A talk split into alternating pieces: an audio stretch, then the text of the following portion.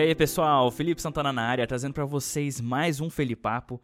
E hoje o assunto é um assunto bem pedido por vocês, que é sobre a educação da Finlândia. Então vou trazer para vocês alguns exemplos reais que aconteceram na minha vida e que, né, que está inserido aqui na minha realidade, como eu já falei para vocês. Né? É, a Finlândia tem um dos melhores ensinos do mundo, um dos ensinos mais invejáveis. E a gente vê vários, né, várias notícias, é, outros países vêm para cá para tentar aprender um pouquinho como qual é a mágica desse ensino. Mas antes disso, eu queria passar para vocês um background ou na verdade um pouquinho do meu passado na escola, como que foi a minha a minha educação no Brasil, né? Fui educado no Brasil, eu vim fazer meu nível superior aqui na Finlândia, tá certo? Nível técnico e nível superior aqui. Então vamos lá.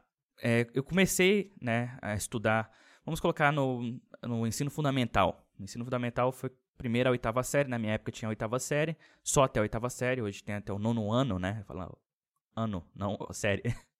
Mudou muito, tá, tá muito melhor agora.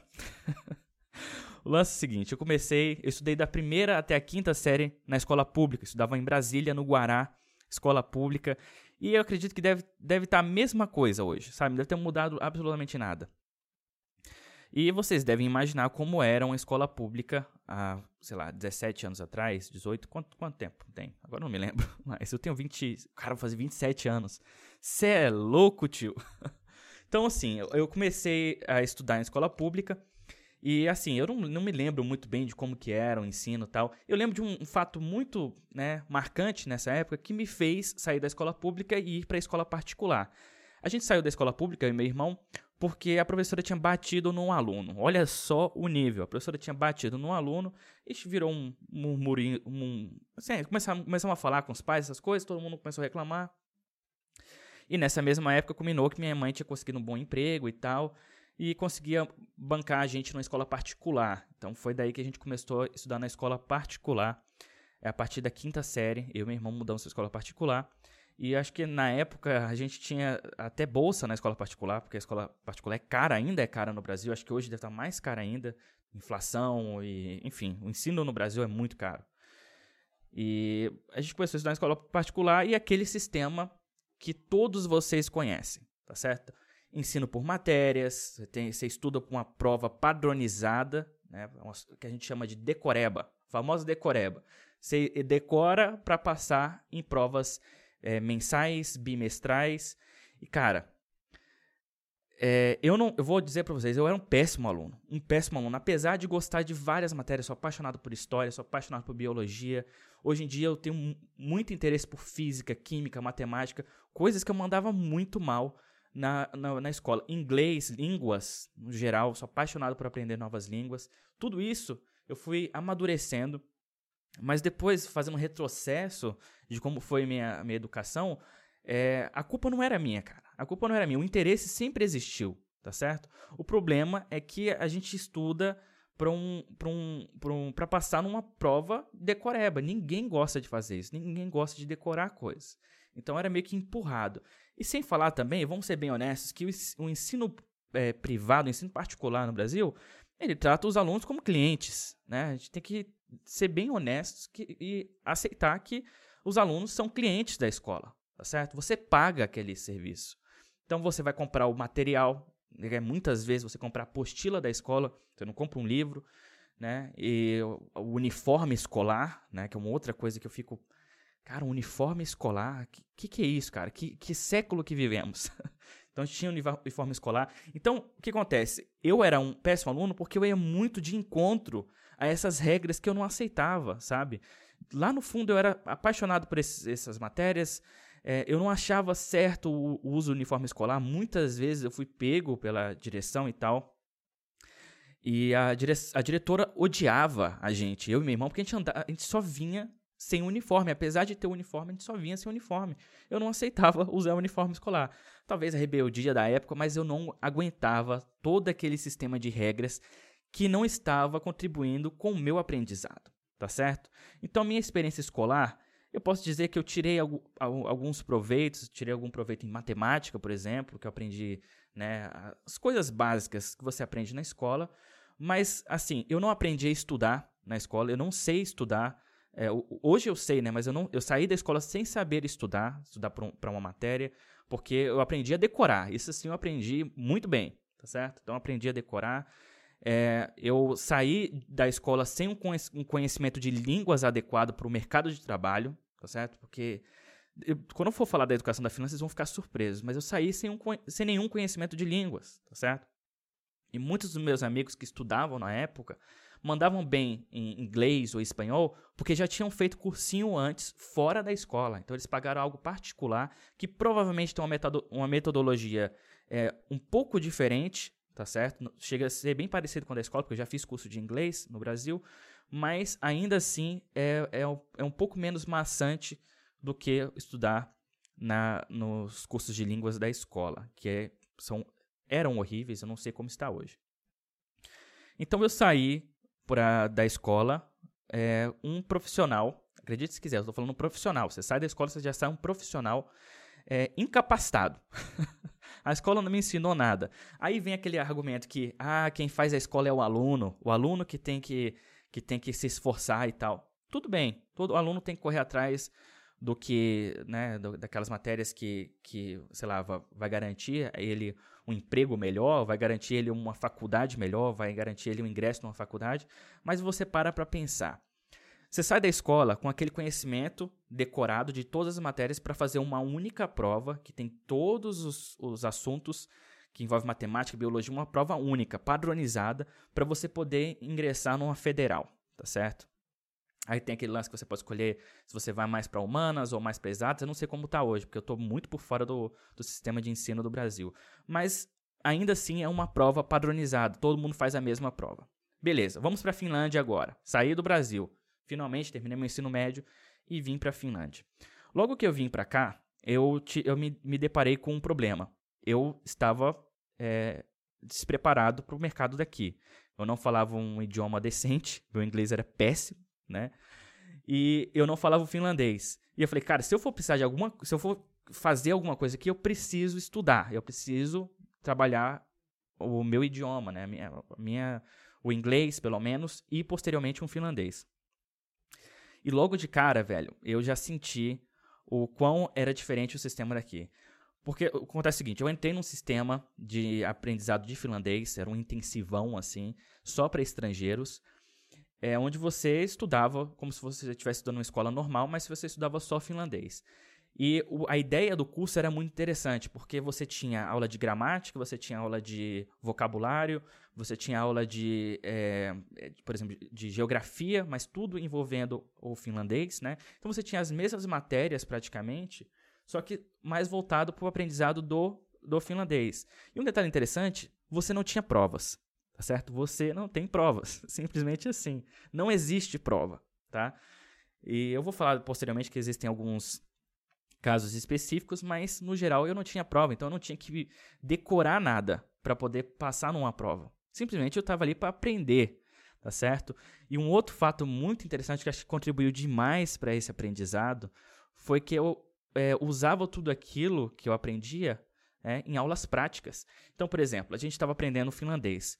E como que eu uso o finlandês? Você usa o finlandês na sociedade. Então, a gente ia com todo o grupo num banco, a gente ia num restaurante, a gente ia numa biblioteca, uma loja de usados, e lá você colocava em prática o que você aprendeu na aula. Olha que, olha que, que sensacional isso.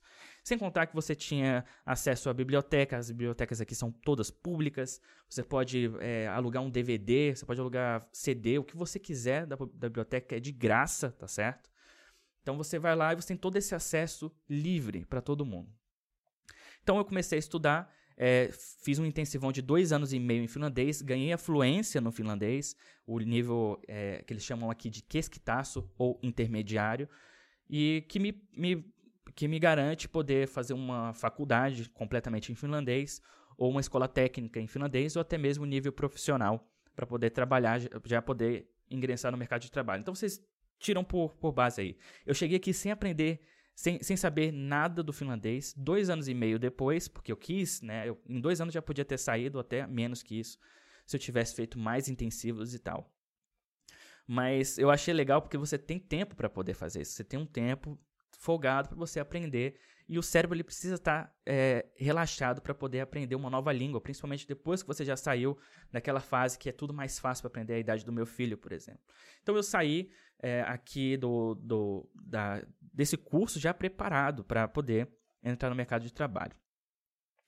O lance é o seguinte, vou, vou contar para vocês. Eu, eu, assisti recentemente um documentário do Michael Moore é, falando, acho que é uma parte do documentário que fala do documentário Where to, Invi to Invade Next. Né? Um documentário que ele vai é, explorando. Eu não, não, cheguei a ver todo o documentário, mas uma parte do documentário ele vai entender por que, que o sistema é, de educação da Finlândia é melhor do que o estado, dos Estados Unidos e ele conta toda a história. E é, chega a ser engraçado, porque o comparativo né, é, fica completamente absurdo. Eu vou deixar linkado aqui na descrição essa parte do documentário, tá em inglês, eu vou tentar achar se tem algum legendado para quem não fala inglês, tá certo? Se não tiver, vai em inglês mesmo, beleza? E vou, eu vou por partes aqui, o que eu consegui anotar do documentário, para a gente poder, é, para vocês poderem ter uma ideia de como funciona o sistema de educação, o ensino básico, o ensino primário aqui, que, que em comparação ao meu ensino. Por exemplo, vamos lá. No documentário, a primeira coisa que ele, que ele fala é que é a respeito de que aqui não tem dever de casa. Os estudantes não têm de, dever de casa. E quando tem, é alguma coisa muito simples. E o, o Michael Moore fica muito impressionado. Fala assim, como não tem dever de casa, né? E aí vem toda a contra-argumentação sobre o dever de casa. Por que, que o dever de casa é, é ruim, é prejudicial para o aluno. Porque eu, o que eu entendo disso? Eu acredito que o aluno ele vai para a escola para aprender. Depois que ele sai da escola, já não é mais o papel da escola ensinar o aluno. A partir de que ele volta para casa, o papel de educação da criança ou do, do da, enfim, da pessoa é dos pais, né? Da família. Esse é o papel da família. A escola não tem que continuar, né? Dar continuidade. Saiu da escola, tem que continuar fazendo as coisas da escola. Não é um trabalho, sacou? Mesmo assim, trabalho você só faz quando você realmente tem que fazer, tá certo? Você faz na sua casa, quando você realmente tem que fazer. Porque depois terminou seu horário de trabalho, casa, você não tem que, você tem que desligar do seu trabalho, tá certo? Então, não tem dever de casa. Isso, não tem. Você não vai para casa, você não fica horas e horas estudando matemática, física e química, decorando essas matérias, no caso, para poder, né, no outro dia mostrar para o professor. E se você fez alguma coisa errada ou não fez, você vai ser penalizado. Ok. Um, outro, um outro fato curioso do documentário. Aqui você estuda 20 horas por semana. Então, todos os dias, né, de segunda a sexta, você estuda de 3 a 4 horas na escola. Você vai para a escola estudar, tá certo? E eu vou explicar para vocês por que estudar. Eu coloquei aspas aqui quem estiver ouvindo no podcast. Quando você vai para a escola, boa parte do seu ensinamento você vai ter lá matemática, né, biologia, essas matérias mais básicas, mas também você vai ter aulas de música, aulas de teatro, aulas de culinária, marcenaria. Você tem uma variedade tão grande de, de tem aula de tricô, para você ter ideia. De tão, uma variedade tão grande de, de opções para o aluno, para ele ir para a escola. Por que, que eles entendem aqui? Que quando você vai para a escola, você vai para aprender aquilo que né, você está mais propício a aprender. Então, se você tem um interesse muito grande por marcenaria, por exemplo, mecânica, tem aula de mecânica na escola você pode fazer, você pode dar uma ênfase maior nessas matérias que você prefere, tá certo? Claro que vai, você vai ter que estudar matemática, vai ter que passar, né? Para você passar de ano, você tem que passar ali nessas matérias, né? Mas, no geral, é basicamente isso. Você vai para a escola para aprender. E uma parte interessante é que, como são apenas 3, 4 horas, você tem o resto do dia para fazer o que você bem entender. Tá certo? Então eles falam que a criança ela tem que brincar, ela tem que explorar, ela tem que é, ficar, ter contato social com outras crianças, porque aí sim esse contato social vai desenvolver interesse por outras coisas e a criança acaba amadurecendo, acaba aprendendo mais rápido. Um exemplo prático aqui. Meu filho tinha uma certa dificuldade para falar. A gente não sabia se era porque ele estava aprendendo duas línguas ao mesmo tempo, que era o português e o finlandês, eu falando português, minha esposa falando finlandês. E a gente ficou um pouco preocupado que ele estava com um ano e não estava falando nada, sabe? Absolutamente nada. As palavras não dava para entender, nem sabia que língua que era. Só foi ele entrar na creche que ele começou a falar, assim, todo dia ele aprendia tanto, tanto vocabulário, tanta coisa, tantas frases perfeitas, que a gente ficava, a gente fica surpreso até hoje, que ele aprende tão rápido, ele aprende com outras crianças, não é um adulto ensinando nada para ele, colocando lá no quadro, ah, aprende aqui dessa, dessa forma, não. Ele só vai lá, conversa com as outras crianças, algumas crianças têm um nível um pouco melhor, né, já, já fala melhor e tal, e ele vai aprendendo com as outras crianças, então ele aprende né, em grupo. Então isso é muito importante, o fato da, da criança ter a liberdade para aprender, para relaxar, né, e como eu falei para vocês, não tem aquela obrigação também quando você vai para casa, de terminar os trabalhos da escola, que eu, eu acho um absurdo também, tá certo? É, um outro detalhe interessante que ele fala também é a, o porquê que as crianças aqui, os adolescentes, falam mais de uma língua. Novamente, pelo fato de ter a opção, você tem no, na escola a opção para aprender português, para aprender inglês, sueco, é, alemão, francês, você tem todas essas oportunidades de aprender línguas. E você escolhe o que você quiser, tá certo? Então, é muito comum a, a, o adolescente terminar a escola falando mais de três ou quatro idiomas, tá certo? É, eu, não, eu, não, chego a dizer fluente, mas em alguns casos sim. Né? Meu filho, por exemplo, vai sair da escola falando quatro línguas fluente, porque o, o, sueco é a segunda língua da Finlândia, ele vai falar o finlandês, que é a língua que ele vive aqui, vai falar o português e vai falar o inglês também. Então, termina a escola já falando quatro línguas fluentemente. Eu saí da escola sem falar inglês, cara. Então, esse é um outro quesito muito importante que eu, eu sinto hoje para uma pessoa estar minimamente preparada para o mercado de trabalho é falar outras línguas. Aí você pega um adolescente que acabou de terminar a escola, pelo menos ela já fala quatro línguas, tá certo? Pelo menos já fala quatro, três a quatro línguas. Então é um, um big plus aí para o sistema de educação daqui, tá certo? E um outro fato do documentário que eu achei interessante é o fato das provas padronizadas, né? E, cara, isso, como eu falei para vocês, é a famosa decoreba. Aqui na Finlândia não existe é, o, provas padronizadas. Não existe, não existe isso. Se você for fazer algum teste, alguma coisa para passar de matéria, é sempre alguma coisa mais tranquila, exatamente para comprovar que você aprendeu. Não é simplesmente você decorar alguma coisa para poder fazer aquelas provas padrões para você passar de ano e tal. Que, cara, todo mundo sabe que isso é, é, é, horrível, o processo é muito cansativo, você fica muito estressado. E tem aquele lance que você tem que prestar atenção em cada segundo da aula, tá certo? Que o professor está lá explicando, anotando e tudo. É um processo realmente muito cansativo. Não tem tempo para você relaxar. O seu cérebro está ali maçante naquele, naquele decoreba. E chega no final do, do, do semestre, do bimestre, e você vai e manda mal na prova, tira um 7, tira um 5, tira um 4. Quantas vezes eu já, já tirei nota baixa, fiquei de recuperação e tal. Porque não dava, cara. Eu não tinha tempo para poder né, absorver todos aqueles conhecimento, né, decorar todo aquele conhecimento para todas as provas, tá certo? Era prova de biologia, matemática, química, física, sabe? É, e eu não tinha, a gente não tinha, além do, dos professores, né, não serem tão didáticos, né? Eles estão ali repetindo as mesmas matérias. Percebe que os professores estão repetindo a mesma matéria. Tinha um professor meu que a aula dele era tão maçante, tão decorada, que ele, é, ele sabia exatamente quando a aula ia terminar e ele, tinha um, ele desenhava no quadro né, um pontinho e quando ele terminava de dar aula dele, ele encostava no pontinho e ao mesmo tempo tocava o alarme de terminar a aula. Só para você ver de tão, de tão decorada era a aula do cara, tá certo? O cara, ele dava aquela mesma aula toda vez. Então ele já sabia exatamente a hora que termina, porque tava, já estava decorado, é um texto. O cara estava praticamente lendo um texto a aula dele. Então não tem o interesse de saber se o aluno está aprendendo ou não. Ele está só empurrando goela abaixo um bom, um monte de coisa que o aluno não sabe nem onde começar. Cara, o que, que eu vou fazer agora, sabe? E se eu tiver alguma dúvida? Vou interromper a aula do professor e tal. Então, cara, é um processo tão, tão hoje em dia eu vejo um processo tão maçante, tão decorado que chega a ser bizarro como que a gente consegue sair da escola né, com, é, preparado para o mercado de trabalho. É, é, por isso que a gente vê um monte de gente sai da escola sem saber o que quer fazer da vida, entendeu?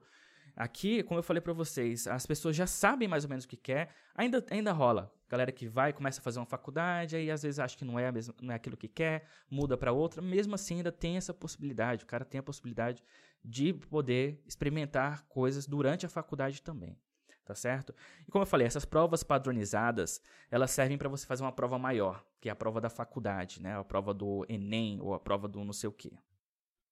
Como que funcionou o meu processo de, de vestibular aqui na Finlândia? É, eu estava entrando, ingressando para o curso de Media em Artes, né? Media Artes, bacharel, bacharel em Media em Artes, bacharelado. E o meu processo foi bem simples. Tinha lá no, no edital da faculdade a data da prova, que na verdade era uma entrevista, e tinha algumas coisas que você tinha que fazer, você tinha que levar lá para a faculdade. Pra, realmente, para a faculdade ter uma noção se você vai estar apto a aprender as coisas que você vai aprender na faculdade e se você vai seguir isso como carreira, tá certo? Então, o meu, o meu processo, já até falei aqui no canal, vou tentar mostrar aqui para vocês, tá aqui. Então, eu tive que fazer algumas entrevistas e uma dessas entrevistas foi bem legal, que foi uma sala em grupo, assim, um grupo bem grande, e você tinha um monte de material na mesa, papel, caneta, cola, abarbante, essas coisas, e você tinha que criar um jogo, tá certo? Você tinha que criar um jogo, alguma, eu não me lembro ao certo o que, que era, mas você tinha que fazer alguma coisa com aquele material. Cara, eu não toquei numa caneta nessa prova, tá certo? Eu não toquei num papel, eu não respondi uma questão. eu simplesmente usei a minha criatividade. Por quê? Porque eu vou trabalhar com isso no meu curso. Meu curso vai ser basicamente isso. Eu vou ter que estar tá usando a minha criatividade, vou ter que estar tá argumentando alguma coisa. Então, tem, foi basicamente isso o meu processo de vestibular e eu entrei num bacharelado de mídia e artes aqui na Finlândia, um curso superior, tá certo? Então, só para vocês terem uma ideia, mais ou menos, de como que funciona. Ah, e uma outra coisa que eu deixei de falar, esqueci de falar, é que toda a escola na Finlândia é do governo, tá certo? Toda escola é pública. É ilegal na Finlândia você abrir uma escola, tá certo? E cobrar o, o, a mensalidade para estudar. Existem casos separados, casos mais específicos, de gente que não fala inglês, por exemplo, tem uma escola que não fala finlandês, por exemplo, tem uma escola específica para para a língua do cara, enfim, tem vários casos específicos. Mas escola mesmo, que você vai aprender, como toda escola do governo, são todas elas iguais. Isso reflete em vários fatores. Primeiro, o filho do rico e o filho do pobre estudam na mesma escola, tá certo? Isso foi um fato muito interessante que ele fala no vídeo, que ele fala assim que é, pelo fato do filho do rico estudar na escola, na escola pública, ele tem que garantir, o rico tem que garantir que a escola pública atenda os padrões né, que ele quer. Então, é, no, quando o filho do rico está lá na escola, ele vai pensar duas vezes depois que ele formar, né, nas ações dele antes de querer ferrar o pobre, certo? Porque aqueles caras que ele estudou, né, são amigos dele, são os caras que ele conviveu, ele aprendeu a conviver juntos, pessoas de classes sociais diferentes. Apesar da classe social não ser muito gritante, que você não vê, né? Quanto, quanto mais rico você é, mais imposto você paga, meu querido. então, assim, tem essa, essa, é, esse, esse fator também. Eu não sei se chega a ser muito importante, mas né, tem a sua importância, claro. Né? E também um outro fato curioso, que a melhor escola da Finlândia é aquela escola que está mais perto da sua casa. Olha que, que frase genial. É a escola que está mais perto da sua casa. Por quê? Porque toda escola é igual, meu querido. Todas as escolas aqui são iguais, todas ensinam as mesmas coisas, todas têm a, a mesma, é, poderia dizer, a mesma estrutura né, física, né, tem os, as mesmas cadeiras, os mesmos tipos de computadores, enfim, tudo igual, cara, tudo igual. A metodologia é a mesma, é, o pensamento de que o aluno tem que ter mais tempo livre para poder relaxar e tal é o mesmo. Aí você me pergunta, como que o aluno aprende?